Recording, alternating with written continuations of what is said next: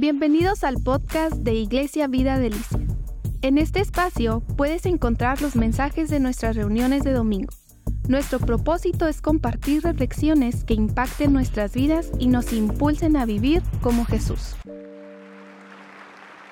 Sean muy bienvenidos todos. Qué bueno que están acompañándonos en Iglesia Vida esta mañana ya tarde. Y pues bueno, vamos a a tomar este tiempo para meditar en su palabra, para oír su palabra. Y esta semana, pues, todos sabemos de que se celebró este acontecimiento del Día del Amor y la Amistad. Y, y pues yo creo de que todos recordamos a, los buenos amigos.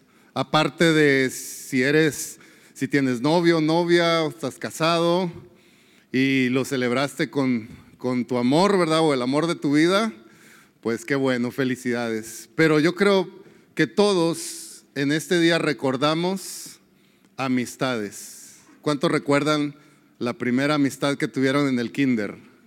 Hoy sí levanten la mano. A ver, ¿cuántos se acuerdan de, de, una buena amistad que tuvieron en el kinder? Cuando llegaron la primera vez al kinder o en primaria, que dijeron, este sí fue mi amigo, este sí fue mi amiga. Unos ya ni se acuerdan, ¿verdad?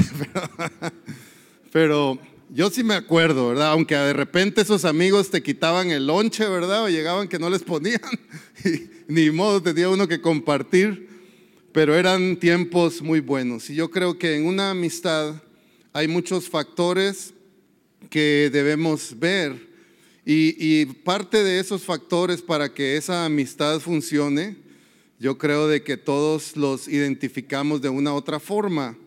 Y uno de esos factores puede ser la coherencia, ¿no? Cuando vemos un buen amigo decimos, creemos y queremos que esa persona sea la misma siempre y con todos, que no tenga un comportamiento cambiante ni que de repente, ¿verdad?, actúe contigo de una forma y otro día actúa contigo de otra forma. Y, dices, pues, ¿qué le pasa, verdad? Esta persona tiene muchas personalidades o qué tiene, ¿no? Queremos ver esto que se llama coherencia en una buena amistad. También tenemos, queremos ver una buena amistad, flexibilidad. Una buena amistad no es una amistad controladora, no es alguien que controla, que cuando te ve con otra amistad se enfurece o se enoja, sino que puede compartir esa amistad con otros y, que puede ser flexible, que puede, eh, bueno, si no pudiste compartir ese día con, con esa persona, otro día será, etcétera, ¿no? Y, y, hay flexibilidad en una buena amistad. Otra característica, podemos ver que hay una buena comunicación en una buena amistad. Hay una comunicación real y hay bromas y hay formas de comunicarnos que nos conocemos tan bien, ¿no? Y, podemos comunicarnos con ese amigo o amiga de una forma natural. No tenemos que fingir nada, no tenemos que actuar nada. Y podemos ser naturales y normales para comunicarnos con esas personas. No hay hipocresía, no hay este, una doble cara. Somos naturales y, yo creo de que con el tiempo, las buenas amistades, nos damos cuenta eh, cuando hasta esa persona tal vez está pasando por un problema y decimos, esta persona tiene, este amigo, esta amiga está pasando por alguna situación porque hay algo que noto en su rostro que no es, no es lo mismo de siempre.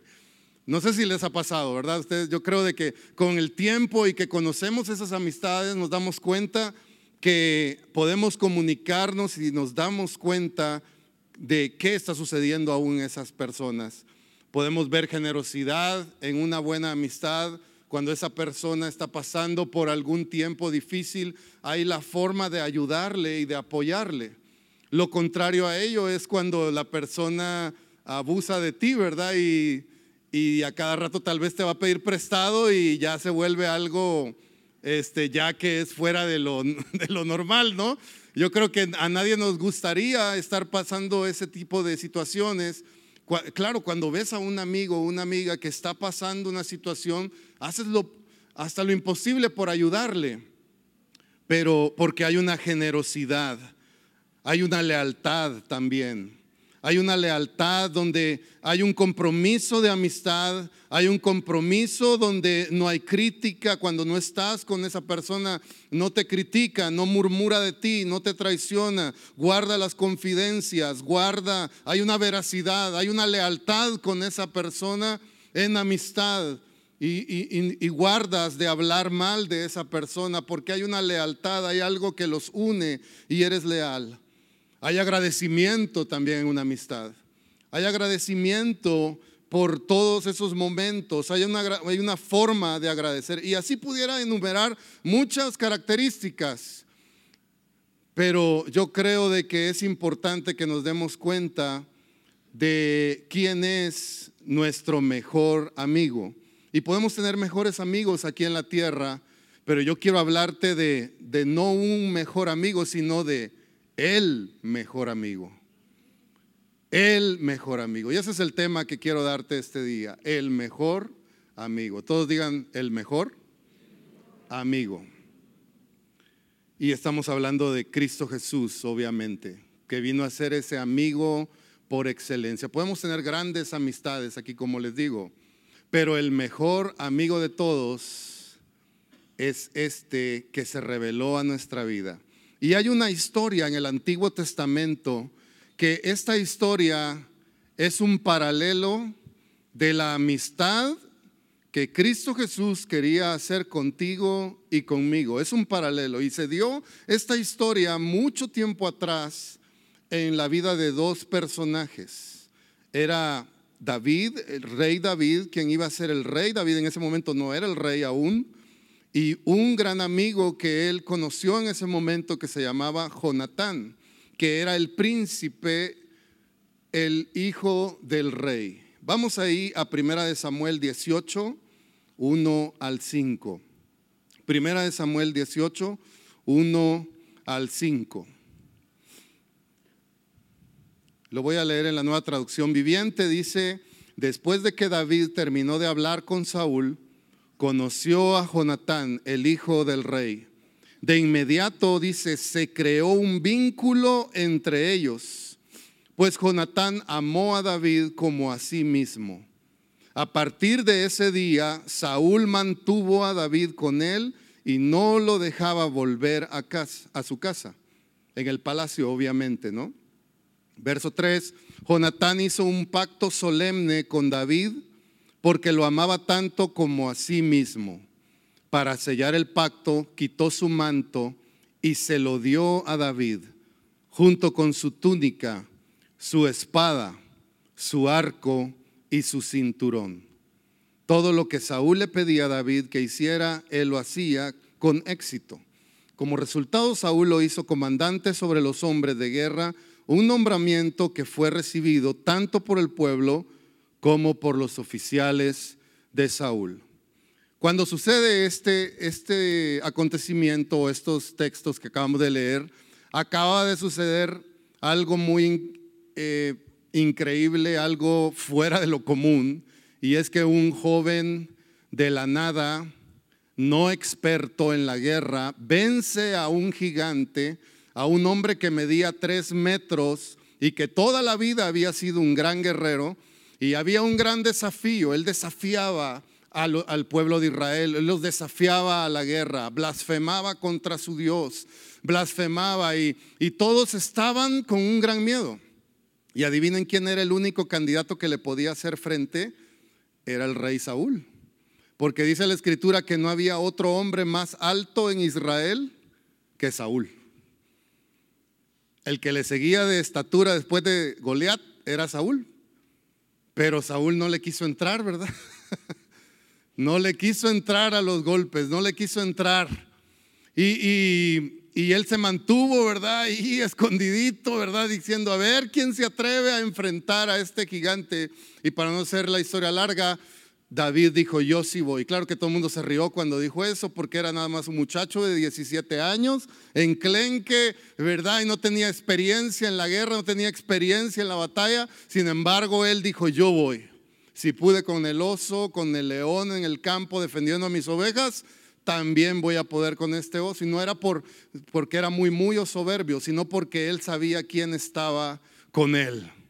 Él sabía que Dios estaba con él. Si de algo estaba seguro David, era que Dios estaba con él. Y cuando Dios está con nosotros y tú y yo sabemos que Él está con nosotros, no hay nada a lo que podamos tener miedo, no porque seamos unos fanfarrones, sino porque sabemos quién pelea por nosotros y es Dios.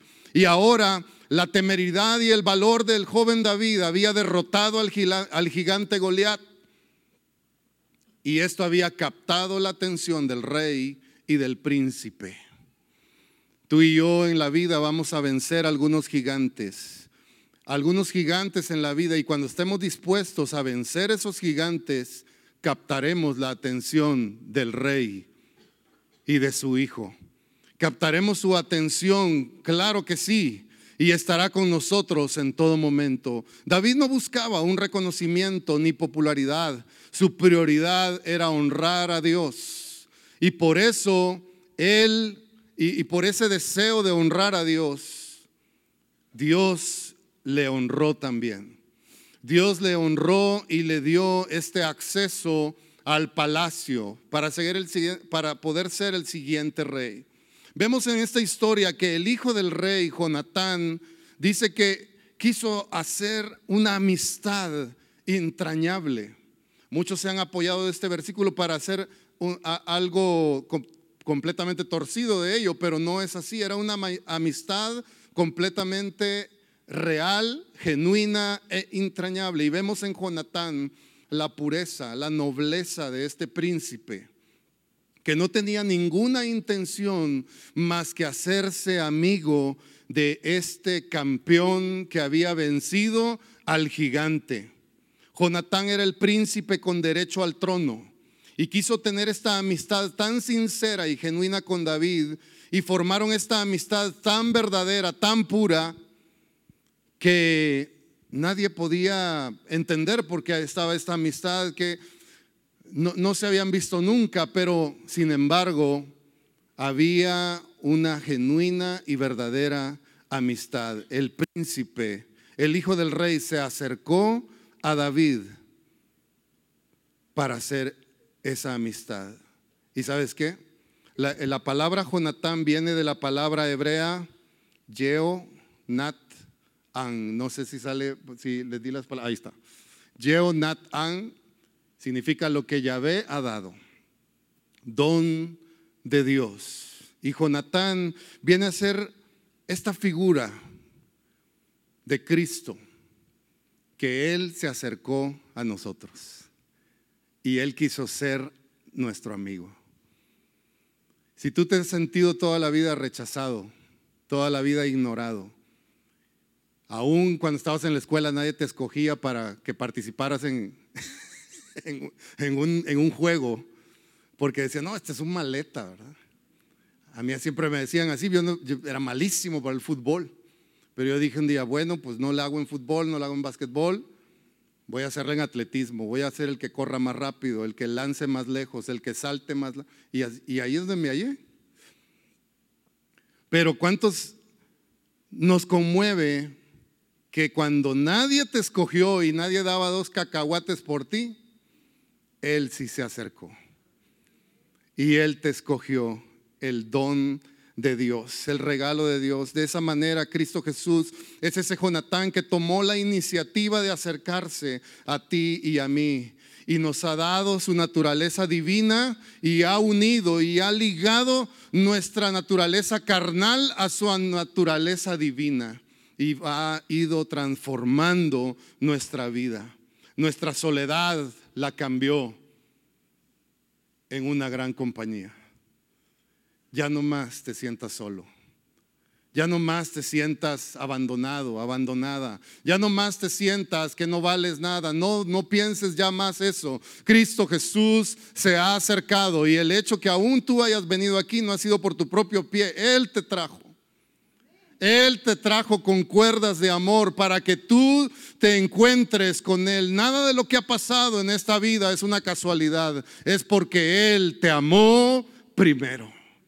Y Él quiere tener una amistad verdadera, un vínculo completamente irrompible para tu vida. La amistad que había en David y Jonatán era recíproca. Asimismo, nuestro amor con el Señor debe de ser recíproco. Jesucristo es nuestro Jonatán y por nosotros y por todo el mundo desembocó su amor en el Calvario para mostrarnos su amor inagotable. Y aquí viene la cereza del pastel, que es lo que más me gusta, en el verso 18, verso 4. Dice que para sellar el pacto de esta amistad, el príncipe se puso delante de David y se quitó su manto y se lo dio a David, junto con su túnica, su espada, su arco y su cinturón. Sabes que este, esta figura es increíble y, y lo vamos a tratar de desglosar e ir parte por parte. Número uno, en primer lugar, vemos que Jonatán se quitó su manto. Él llevaba el manto de príncipe, representaba su posición real. Y espiritualmente también y físicamente, naturalmente, él estaba abdicando a ser el siguiente al trono. Jonatán estaba diciendo, él era el que merecía ser el rey, el siguiente rey de Israel, pero estaba diciendo, yo renuncio a, a este privilegio y se lo doy a David. Se quita el manto. Representaba la posición real y espiritualmente estaba abdicando también a su posición de príncipe con derecho al trono, porque había visto que Dios estaba con David. Y de igual manera, Cristo Jesús, nuestro Jonatán, nos ha transferido su naturaleza divina nos ha transferido y nos ha convertido a ti y a mí en real sacerdocio, nación santa, pueblo adquirido por Dios, para que tú y yo anunciemos las virtudes de aquel que nos llamó de las tinieblas a su luz admirable. Él se quitó, dejó su trono, su gloria, su posición real para venir a esta tierra y morir como morían los criminales para darte vida, para darte honor a ti y a mí cuando ni siquiera lo merecíamos. Y podemos ver al Hijo de Dios quitándose ese manto. En segundo lugar, vemos que es, su túnica. En otras versiones dice que sus demás cosas. Espérate, Jonathan, qué onda, ¿verdad? Qué generosidad. Pero vemos esta figura de Cristo en la vida del príncipe en la vida del príncipe que tenía el derecho al trono. Él sacó su túnica también, que, significa los privilegios. Todos los privilegios fueron concedidos a David en ese momento. Y Jesucristo no solo te ha dado derechos espirituales, sino también te ha dado privilegios espirituales. Los derechos que se reciben por su gracia, los derechos que tú y yo recibimos ¿Sabes cómo se llama? Salvación. Nos ha salvado. Nos ha perdonado. Él nos ha justificado, nos ha santificado, ha glorificado nuestra vida, nos da posición, elección, perfección. Son derechos impartidos por Cristo Jesús como Señor y Salvador para ti y para mí. Se despojó de sus derechos para entregárnoslos a ti y a mí. Este, estos privilegios maravillosos que tú y yo tenemos el día de hoy. No hay más razón por qué estar tristes. No hay más razón por qué sentirse rotos, ni abandonados, ni deprimidos, ni aguitados, porque nos ha dado un privilegio que tenemos acceso al trono de la gracia de Dios y nunca más nos vamos a sentir solos, deprimidos, derrotados y angustiados, porque nos ha dado este privilegio enorme. Todo lo que has eh, vivido en el pasado, déjalo ahí, en el pasado. Tú has sido justificado. Has sido justificado. No, cuando el enemigo de nuestras almas, Satanás, el mentiroso, viene y quiere recordarte tu pasado, tú recuérdale su futuro porque su futuro es morir en el lago de azufre. Y nuestro pasado quedó allá, enterrado en el pasado. Por eso es su gran agonía que nosotros nos completamente estemos dudando si nos perdonó, dudando si realmente somos hijos e hijas de Dios, que dudemos, que tengamos la inseguridad de ello. No podemos estar inseguros, no podemos vivir inseguros creyendo que somos cualquier mequetrefe, no, somos hijos de Dios. Eres una hija de Dios. Alégrate por eso. Sal de estas puertas este día creyendo que el príncipe, el rey de reyes te ha dado un privilegio divino y no eres cualquier persona ya. Has sido comprado, lavado, justificado, perdonado. Has sido cambiado por aquel que dio todo por ti. No podemos seguir siendo los mismos. Y no podemos seguir pensando que somos los mismos. Ya no. Ah, entonces ya voy a ser perfecto. Pues no, hasta que nos muramos y estemos allá. Vamos a seguir, ¿verdad? Con situaciones y detalles porque estamos encerrados en este estuche de carne. Y mientras estemos encerrados en este estuche de carne, ¿verdad? Tenemos eh, emociones traicioneras y situaciones que a veces nos hacen tropezar. Pero nos damos cuenta que cuando corremos a Él de nuevo, él está con sus brazos abiertos siempre. Siempre está con los brazos abiertos. Él sí es un verdadero amigo. No es como tal vez un amigo que se creyó un chisme que dijeron de ti y ya no te habla ni te, ni te voltea la cara y te bloqueó de WhatsApp y de Instagram y de todos lados te bloqueó porque se creyó la mentira que dijeron de ti. Se creyó que tú hablaste mal de él. Se creyó que eh, tú esto y lo otro y ya te bloqueó y sientes que se derrumba tu mundo y sientes que eres la peor persona de esta tierra y hasta tú mismo te crees la mentira. Qué feo, ¿verdad? Que a veces hasta nos creemos la mentira de que otros están promulgando y diciendo, ay, sí es cierto, ¿verdad? Pues no, nomás porque lo diga y deja que digan tontería y media, tú sabes quién eres en Cristo Jesús. Tú sabes quién eres en Cristo Jesús. Y le avanzamos porque si no, se me viene el tiempo. Tercero, dice que Jonatán sacó su espada. Y la espada de un príncipe no era cualquier espada. Era una espada del mejor acero, perfeccionada, ligera. Era un arma letal, era un arma de combate, no era un adorno, con piedras preciosas y así nomás. No, no, no, era la mejor espada, porque era el heredero al trono y recibía la mejor arma que podía tener para su defensa. Y ahora esa espada estaba entregándosela Jonatán a David, que representaba su protección, su seguridad, su defensa, y lo estaba poniendo al servicio de David. Y de igual manera Jesucristo nos ha dado su palabra. Hebreos 4:12 nos dice que su palabra es esta espada más cortante que, que una espada de dos filos, que llega hasta lo profundo del corazón y en lo profundo de los tuétanos, que nos dice las intenciones incluso más turbias que hay dentro de nosotros. Por eso muchos nos incomoda la palabra de Dios. Por eso muchos nos incomoda el Evangelio porque nos dice la realidad. Y la realidad es esta.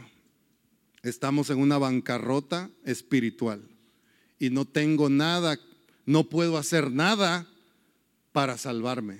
Nada.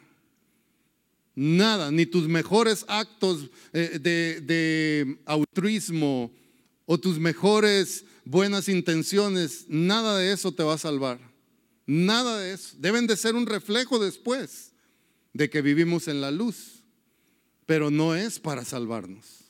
No le damos pan al hambriento, ni ayuda al huérfano, ni nada para salvarnos. No, lo hacemos porque nos corresponde, porque ya vivimos en la luz, pero creemos que nada podemos hacer en la tierra para salvarnos. Pero Él nos dejó su palabra y su verdad para que la estudiemos, la, la repasemos, la escudriñemos, veamos que hay vida en cada una de las palabras que hay ahí. Esas palabras van a penetrar lo más íntimo de tu ser Y, van a, y vas a ver que es un reflejo, un espejo tan grande que cuando tú te ves comparado con la palabra, te das cuenta que hay muchas cosas que cambiar y varias cosas de tu vida van a irse moldeando conforme a la palabra.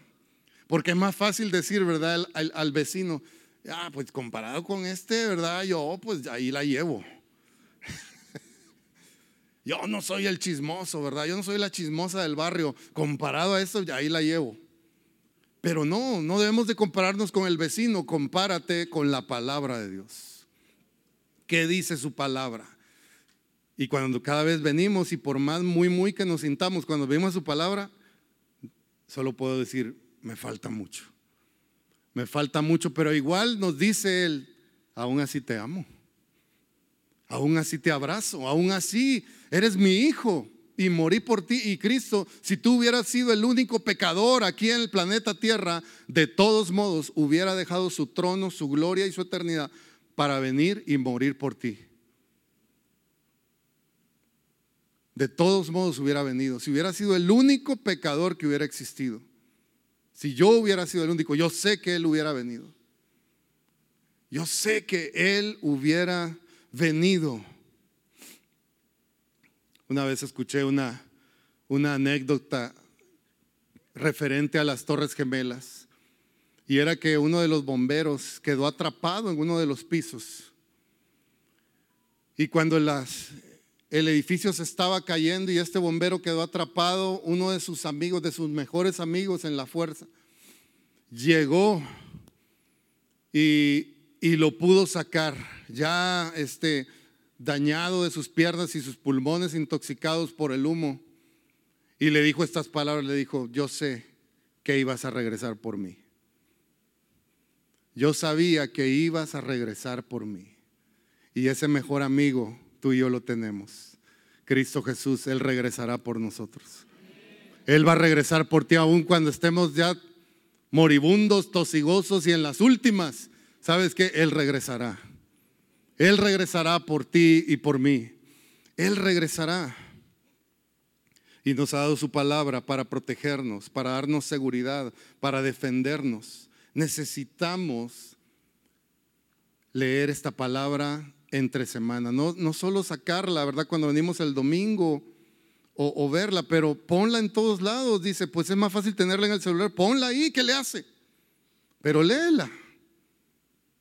Léela, programa el teléfono que te mande un versículo diario y, algo se te va a llegar en el momento justo y te vas a dar cuenta, esto es, esto es, esto es lo que necesitaba, esta es la palabra que requería, que, que tiene que venir a mi vida a traer alimento. Número cuatro, su arco, su arco. El arco me acuerdo de niño que andaba eh, por donde vivía, había varios árboles, o como se dicen, plantas de bambú, ¿verdad? Y andaba siempre, ahí está mi madre testigo de que agarraba las varas de bambú y siempre formaba arcos y flechas, ¿verdad? Arcos y flechas, arcos y flechas. Una vez mi hermano se cortó los dedos bien gacho por andar haciendo una flecha de esas. Y, y hacíamos arcos, arcos y flechas, nos encantaban. Pero el arco tiene una característica. El arco mantiene de lejos al enemigo. El arco podía hacer que el soldado llegara a una distancia más lejana que donde él estaba y mantenía a raya al enemigo. Y sabes que así son las promesas de Dios.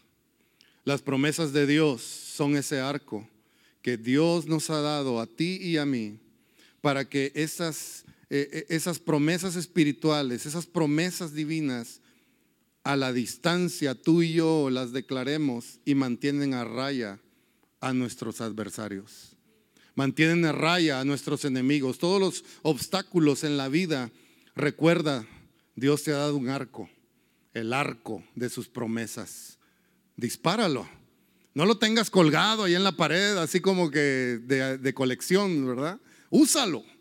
Usemos las promesas de Dios. Disparemos las flechas certeras a los lugares donde el enemigo quiere acercarse. ¡Pum! ¿Verdad? Tiramos un flechazo y hasta ahí no vas a llegar. No te vas a acercar y, y vemos que se va viniendo por este lado y ¡pum! ¿verdad? Y tiramos otra flecha. Donde las promesas de Dios constantemente nos están diciendo, yo te he dado esta promesa para que puedas mantenerte en esa posición, defendiendo tu posición y a la vez no permitiendo que el enemigo se acerque. Jonatán le entregó su arco a David. Número 5 dice que también su cinturón. No era cualquier cinturón, ¿verdad? No era una cuerda nada más, un lazo. Ni siquiera era Gucci, ni, ni nada de eso, ¿verdad? Eso quedaba muy por debajo comparado al cinturón que tenía un príncipe. No era cualquier cinturón. Efesios 6:14 nos habla que defendamos nuestra posición con el cinturón de la verdad. Un verdadero amigo siempre te dirá la verdad, aunque nos duela. Si tú tienes alrededor personas que te dan por tu lado y te doran la, píldora, esos no son amigos. Un verdadero amigo te va a decir la verdad aunque te duela. Te va a decir, por tu bien tienes que cambiar esto. Porque estás dañándote a ti mismo o estás dañando a otros. Y un verdadero amigo te lo va a decir con amor, ¿verdad? Y con tacto tal vez, pero se puede decir cualquier cosa, pero como todo es como se diga, ¿verdad? Como, digamos las cosas. Jonatán estaba diciéndole a David, seremos amigos y siempre estará la verdad en medio de nosotros. Y Jesús nos ha dicho a ti y a mí, la verdad estará siempre en tu vida. La verdad Él no la ha transmitido. Él ha dicho, yo soy el camino, la verdad y la vida. Nadie viene al Padre si no es por mí.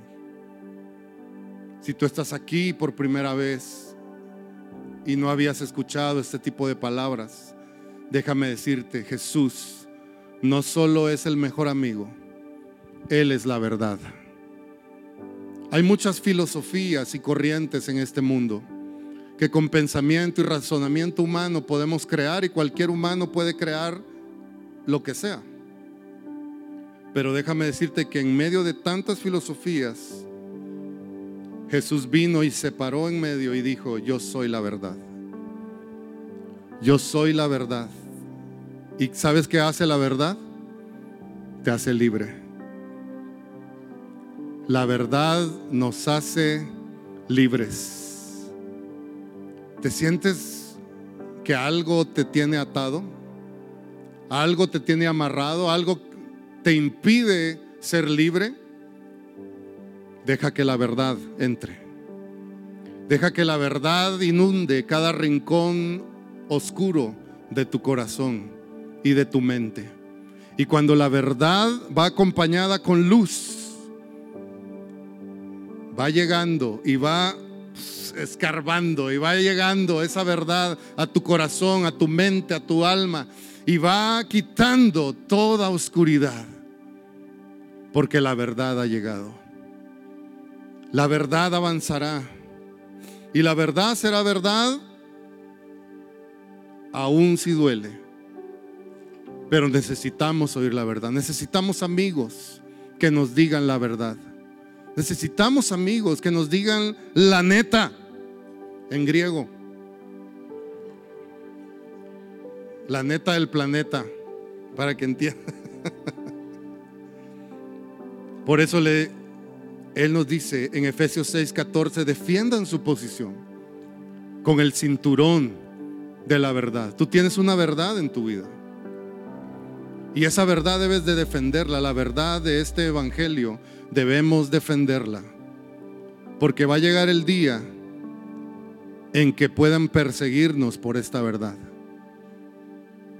Pero ¿cuántos estaremos dispuestos a morir por esta verdad?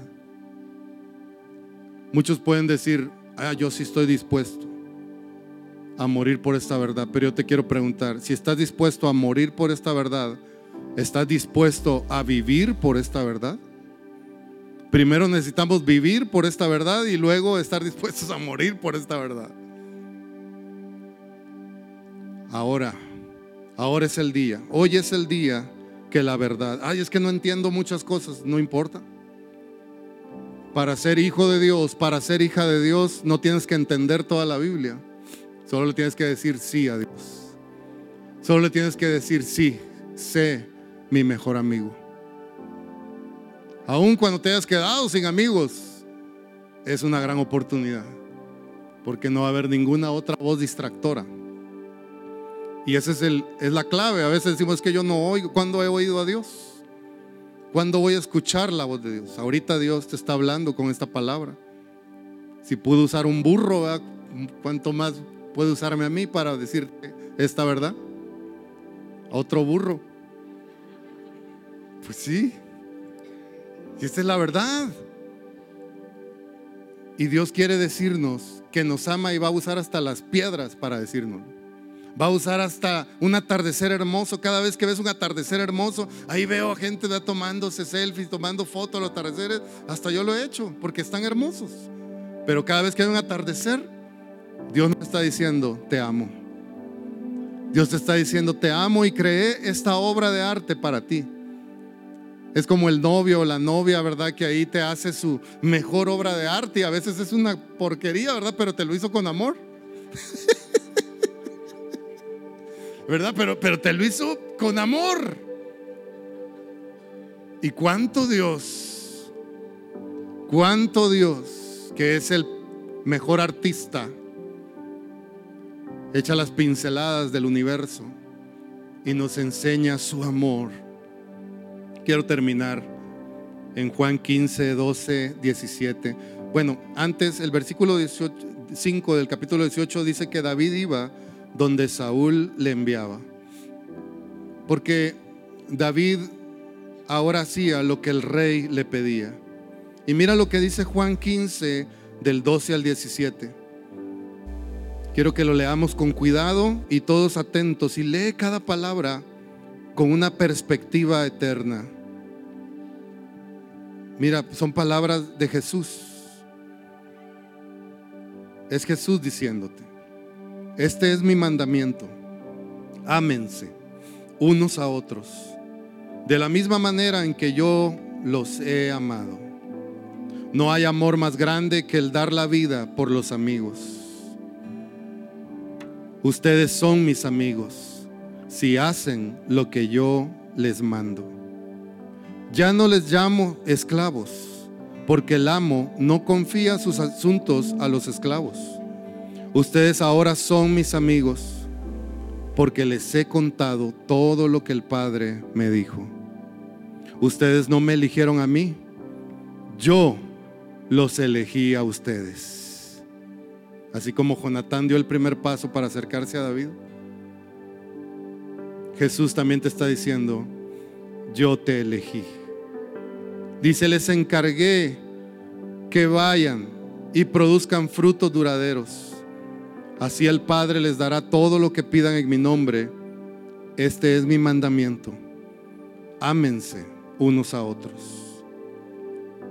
Nos dice esto con una ternura y unas palabras diciendo que nos amemos unos a otros. Él no nos llamó a que tengamos un espíritu de policías, y estemos siempre sospechando del prójimo. Ah, es que este anda diciendo esto de mí. Ah, no, es que este, ¿verdad? Ya no me quiere. Y es, y, y parecemos policías, ¿verdad? Y él dijo, ámense. Ámense. Oye, es que esta persona no me, no me pasa ni con agua. Es que esta persona no, no la tolero. Ámense unos a otros. En esto conocerán que son mis discípulos. No dijo en que, harían grandes milagros, en que cantarían bien bonito, en que tocarían instrumentos increíbles, en que harían grandes edificios. En esto conocerán que son mis discípulos. Él dijo, en que se aman. En que se aman unos a otros. Esa es la característica que realmente seremos sus discípulos en que nos amemos, en que nos amemos, en que amemos a los que no nos aman. Un amigo mío perdió, su hijo se extravió y lo encontraron después de dos meses muerto en Chihuahua. Pero ¿sabes qué? Él ora por la salvación de esas personas que le hicieron eso a su hijo. Él clama perdón, salvación, misericordia, como que si estos que hicieron eso fueran sus hijos también.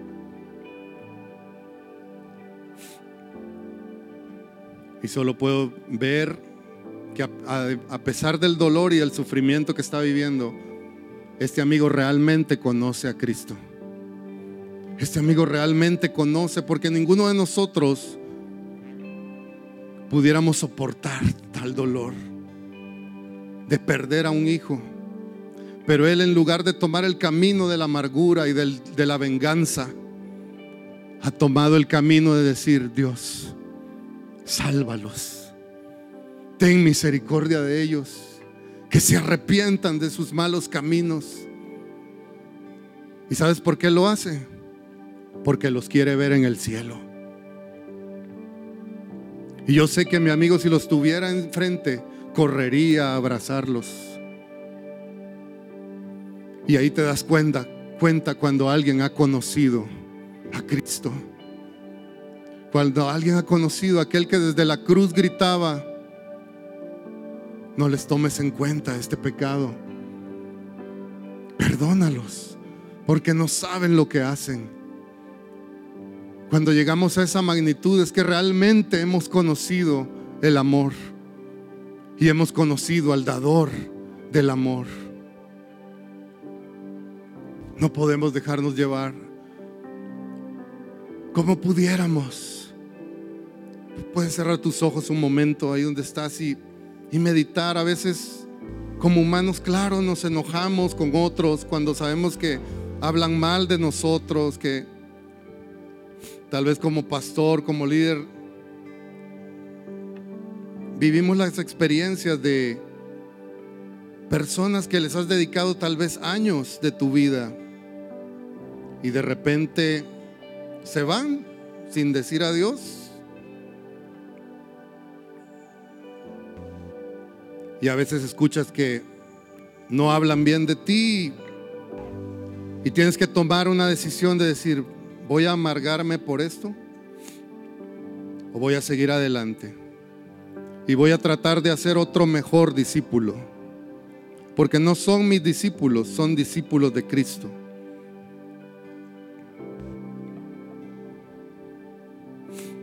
Perdóname, Señor si me he equivocado en hacer un mal discípulo tuyo. Permíteme hacer discípulos reales que te amen, que a pesar de las circunstancias permanezcan firmes. Señor, que nuestro corazón no se deje llevar por el odio ni la venganza, nunca. Que en esto conozcamos que somos tus discípulos, que nos amamos los unos a los otros, en que hemos conocido al mejor amigo que es Cristo.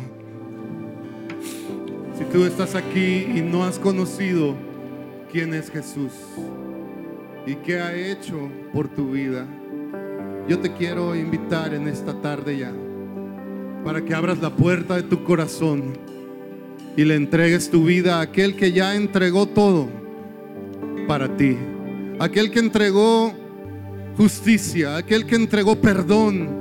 Él entrega amor hacia tu vida.